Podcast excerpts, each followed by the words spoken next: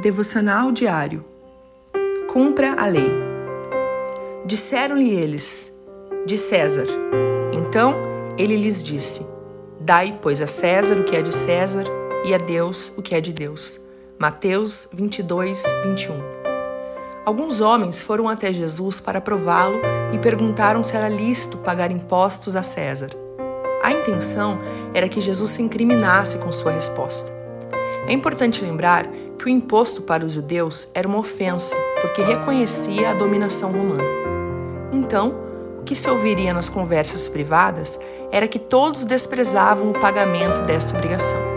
E outro detalhe importante era a imagem de César gravada na moeda, que isto para o judeu era uma forma de idolatria.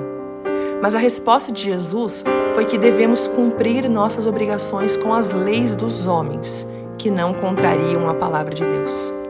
Deus te abençoe. Pastora Ana Fruit Labs.